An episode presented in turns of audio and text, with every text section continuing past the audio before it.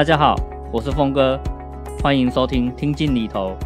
这是由关键评论网媒体集团旗下的财经媒体商议制作的 Podcast 节目，由峰哥我来主持。节目议题涵盖生活理财、股市、债券、房地产投资以及各种最新的商业趋势。大家如果有任何理财与投资的问题，欢迎留言发问，我知无不言，言无不尽。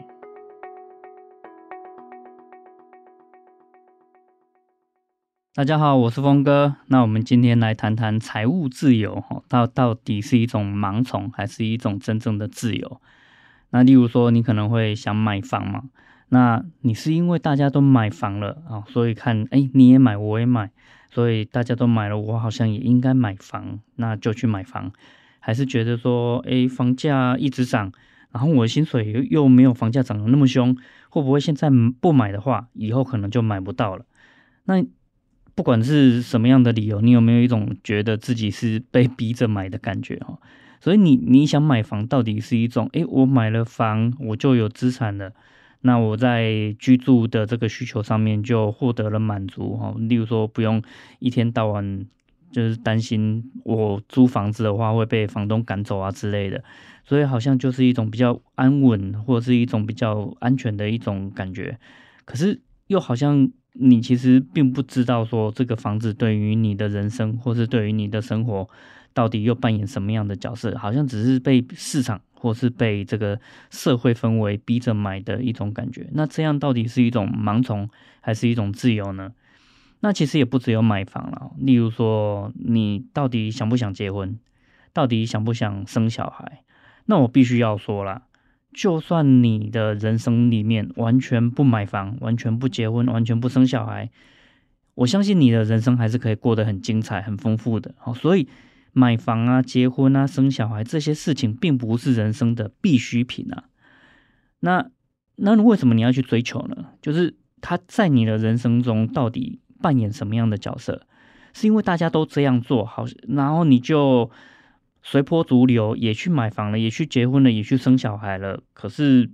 不见得会如你原本所想象的那个样子啊。所以，像这三件事情，是不是你人生中规划中的一部分呢？你到底在做这些决定的时候，是一种，诶，它完全符合我想要的样子，然后往前走了，还是一种被社会氛围逼着做决定的一种感觉？好，所以我会觉得说，这些其实都是在我们决定理财方式或是理财策略的过程中，要先思考的一些最根本的问题。那我们先来谈谈买车这件事情好了。说实在的，哈，就是 任何的这个财务专家可能都会跟你讲，买车在财务上绝对绝对是最不利的。你要想哦，你买一台车，好，你很厉害好了，可以把这一台车开二十年，那你可能就是二十年后终究要再去换一台新车嘛，哦，那你如果买中国，也许是十年就换一台车，那所以这个换车的费用本身就是一个很大的负担的，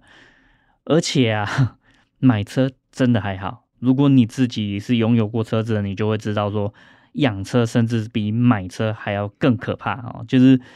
你要想啊，哦，你每年要付的这个保险费用啊，然后每个月要付的这个呃停车费用啊，如果你是公司一个停车位，家里有一个停车位的话，搞不好停车费加一加，就每个月就是上千，或是甚至上万的这个钱，就这样一直花走，一直花走了。好，所以养车本身超花钱的啊，在财务上根本不是一个明智的决定。可是为为什么买车的人那么多呢？其实要跟大家分享的就是说，我们在做财务决定的时候，其实真的不是只看钱，而是看这一件事情对于我们的人生，或是对于我们的生活，它扮演什么样的角色或意义。那就我的经验来讲，买车它可以换到的是人生中最美好的一堆回忆哦，例如说你跟家人出游啊，或者什么的，以及你的家人的这种安全跟舒适哦。那这些其实我会认为真的是比钱更重要啊。虽然钱哈，我们在讨论理财的时候，总会希望可以更开源、更节流，所以像买车、养车这种很吃钱的这个事情啊，尽量不要做最好。可是，当我们发现了我们的人生中或生活中有比钱更重要的事情的时候，我们这笔钱还是会很乐意的把它花下去嘛，啊，因为这才是我们对于人生最重要的一种方式啊，好好的去把钱用在对的地方。可是啊，又回过头来，哦，什么样的人其实是会真的有需要去买车的？哦，就像我讲的，你可能希望家人很安全，或者跟家人有很美好的回忆，所以这种情况其实常常发生在你有小孩的这种。呃，状态下，好，所以你就会知道说，我们刚刚谈的这一些人生中很重大的财务决定，他们之间其实是会互相影响的。例如，哦，你决定你的人生，哦，人生规划的一部分就是要生小孩，然后陪小孩好好长大。所以，当你生小孩做了这个决定之后，买车就变成是很重要的一个需求了，因为你自己可以骑机车嘛。可是当生了小孩之后，尤其小孩真的还很小的时候，你要带他这个去看个医生，或是要带他出游，或是呃要带他上下学的这个过程中啊，你就会开始知道说，诶，骑机车载小孩子真的蛮危险的。所以你为了小孩子的安全，或是为了小孩子的舒适，你可能就会发现说，买车变成是一个很重要的需求。所以这之间会互相联动哦，或是说。我们刚刚谈到买房好了，你可能在社会氛围或是在房价一直涨的这个过程中，你被逼得不做这个买房的决定了。可是当你做了买房的这个决定之后，你每个月就要开始付这个房贷，好几万、好几万的房贷一直付。那在这种情况下，它就会挤压出你的这个资源嘛，你可能就不太有足够的这个财务资源给小孩子你心目中最理想的教育安排。所以这之间都会互相影响的，可是终究回过头来，你自己想要一个什么样的人生，这件事情其实是我觉得不应该被社会氛围，或是从众，或是盲从的这种心态来去做决定的。那我们来谈一下所谓的这个财务自由好了，这个其实我觉得对很多人来讲啊，所谓的财务自由其实是非常非常表面，而且非常呃假的一种目标哈。你真的会想要，呃，完全不担心钱，然后生活费用足够的一个情况下过那样的生活吗？那在那样的生活情况下，你到底想要做的是什么事情？好，所以这个其实很多人没有真的仔细思考过。所谓的财务自由，我们这边就简单的做一下定义哈，那就是说你的这个被动收入，不管你是买房赚租金，或是买股票，然后领到这个配息的费用。这些被动收入都已经超过你的这个生活支出了，好，所以这个当然前期要很努力啦，你可能要累积个一间套房、两间套房，然后可以出租当这个包租公，或是你可能从这个一张、两张、十张、一百张的这个台湾五十慢慢开始累积起，然后靠这一些存股或是这些 ETF 累积的资产，然后它产生这一些配息来支应你的这个生活费用。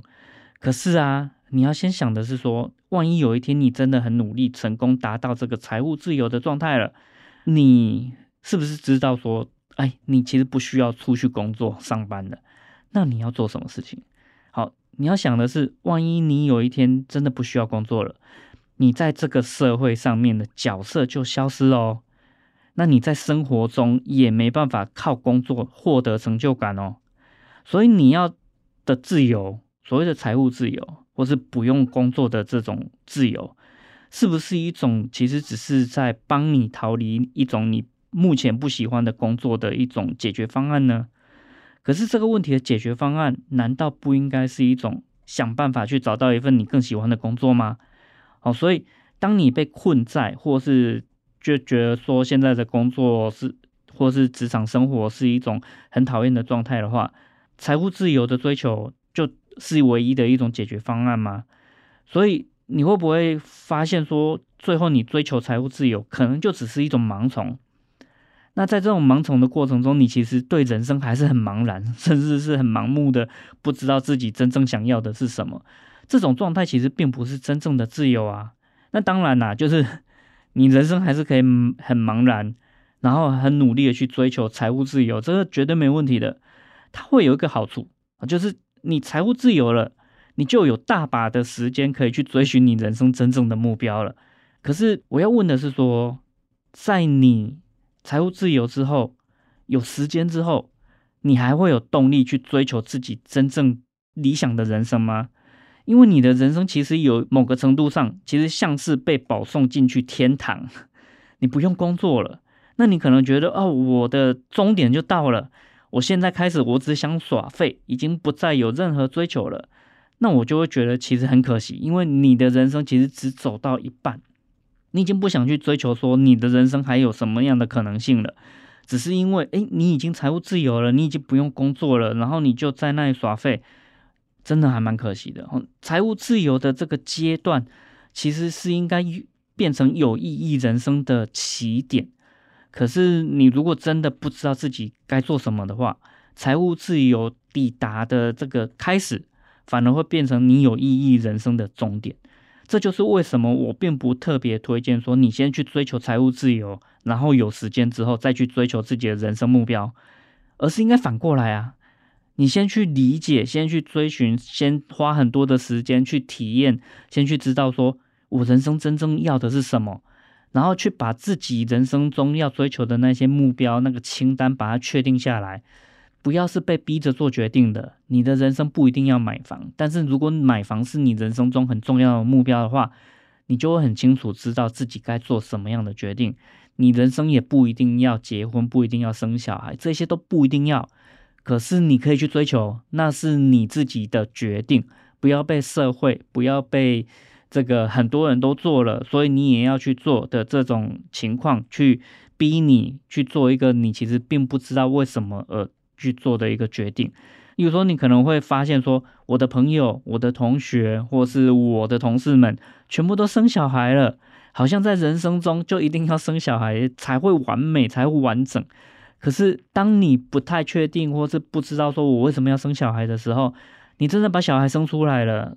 那你发现说你其实并没有特别喜欢小孩，你甚至觉得陪伴小孩这件事情非常的可怕哦。你一天到晚会希望说，哦，我周末然后两天都陪小孩子，其实比上班还辛苦，然后你就会很期待星期一的到来。那如果是这种情况下，你生小孩其实就对你来讲可能是一个错误的人生决定啊。可是你完全不能反悔嘛，对不对？因为小孩生出来了，所以我才会说，你应该先去理解说你的人生中应该追求的那一些清单是什么。买房可以是，但是也可以不是；生小孩或者是结婚都可以是，也可以不是。你要先自己确定说这个是我人生中真正要追求的，然后才往下去走。好，所以财务自由这件事情，很多人在理财或者在投资的过程中，都会把它当成一个终极的目标。但是，真正终极的目标其实不会是这个啊，而是你有没有一个很完全属于自己、真正是自己想要的人生规划。你会很清楚知道说，我的人生有哪一些待办事项一定要去完成，我该怎么样去完成它。所以，我。才会说，在我的这个呃理财投资的这个教学过程中，我有一个信念，就是只有对的人生规划出现了，那你才能够去提出一个相对应、完全适合你的理财规划。而理财跟投资是为了实现你的想要的人生而服务的，而不是说哦，我要非常的努力去理财跟去投资，可是你其实并没有把自己的人生想清楚。好，那。你就不会有对的理财规划啊，因为你到最后可能会觉得说，我就是人生规划已经糟到一塌糊涂了，我想要脱离苦海，所以哈，我要努力的去做到财务自由，然后看看能不能早一天离开职场，早日退休。那你可能就会被这种需求或是这种欲望逼得让你去做所谓的投机，甚至是非常赌博的一种呃交易行为。你其实并不是在投资，那这样的一个情况下，你当然实现的这个机会就会很低嘛，因为你其实做的是一种高风险，但是其实真的不太确定是可以实现你理想的这种状态。所以我的建议还是说，你先把自己想要过什么样的生活想清楚了，然后你就会很清楚的知道说我该怎么样理财和投资。所以你真正该努力的，其实并不是财务自由这个。虚无缥缈的 假目标哈，而是专属于你自己真正想要，里面每一个清单都是完全符合自己对人生想法的这种人生规划，那个人生规划才是真正的核心跟重点，绝对不是财务自由。虽然我教的会是理财跟投资，然后我在节目上面跟大家谈的都是钱，可是这些钱或是这些理财行为都是在为我们的人生规划做服务的。好，所以先把事情的重点搞清楚，那你才会去做出一个相对应的这个决定。好，所以很多人都会想要去买房买车，然后想要结婚生子，这些都不是人生的必需品。哦，那我要特别强调的是说，你人生中真正想要追求的是什么，你要自己去决定，不要让社会氛围来去帮你做决定，不然你就会变得很痛苦。当我们被社会氛围来决定，或是逼着说去追求一个，哎，好像大家都在追求财务自由，我也要追求财务自由。可是你并不是真的知道说财务自由对自己的人生扮演什么样的角色跟意义的时候，你如果真的成功了。你也还是不知道自己的人生想要什么，那就会变得极度空虚。哦，我其实蛮鼓励大家去看一下这个 YouTube 上面有蛮多人，就是他其实已经成功抵达这个所谓的 FIRE 的这个阶段，哦，就是 FIRE，也就是说，呃，他已经财务自由了，然后提早退休了。然后他们分享自己的经验，其实反而是说，当他们已经抵达这个 FIRE 的阶段了，好像很成功，可是。回过头再去思考的话，他们会觉得自己的人生反而失去了目标，不知道自己到底要做什么。好，所以这个是很多前人已经有的经验。所以你不要想说，诶，我财务自由之后就有很多的空间跟时间可以去理解跟追求我人生真正想要的是什么。不，好，那可能是你有意义人生的终点，因为那时候你已经不知道要追求什么，反而应该回过头来。你就算现在被困在一个自己很讨厌的工作上，没关系。可是你下班之后总有时间，你可以去体验一些新的东西，或是去追寻一下自己可能更想要做什么事情。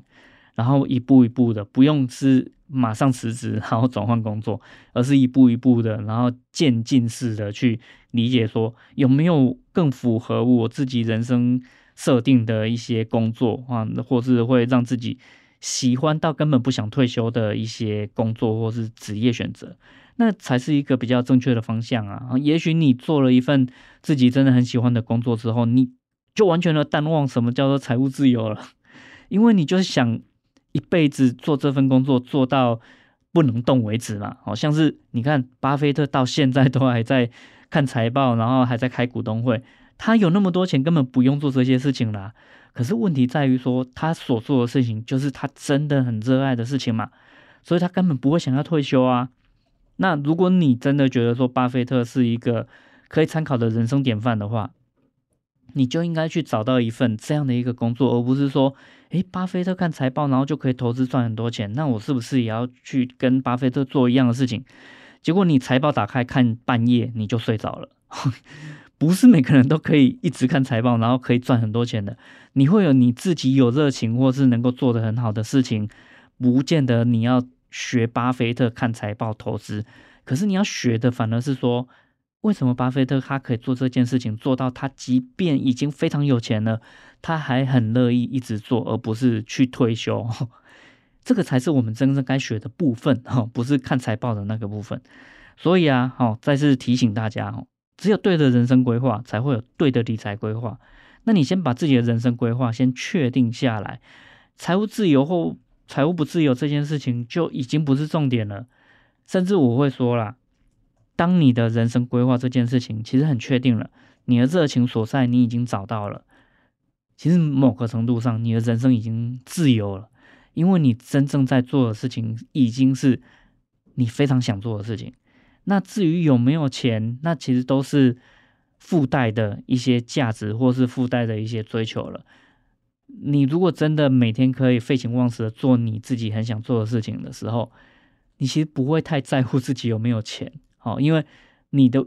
欲望其实会少很多。你真正的欲望会摆在那一件你真正想要做的事情。不管是艺术创作，或是呃社会服务等等的各种事情都一样，因为你会废寝忘食，把自己的人生、把自己的时间、空间都砸在这件事情上面嘛，所以你对钱就不会有太多的追求。可是当你可以废寝忘食的把一件事情做得很好的时候，你的收入其实就会随之而来，因为你在这个领域会变得很杰出，你可以解决很多人的问题，所以大家就会愿意付钱给你，帮他们解决问题嘛。所以这个时候你不用去追求财务上面的成就，反而财务上面的这一些成就，它会跟随而来。好，所以这个才是我觉得比较好的一种人生方向的追求。所以呃，今天的节目大概就先谈到这边。好，那之后我们也会制作更多跟理财和投资相关的内容，让大家不用再那么担心钱。大家如果有任何理财和投资的问题，也欢迎留言发问。那我知无不言，言无不尽。也请大家记得给我们五星的评价。并且帮忙把这个节目分享出去，那我们下次见喽。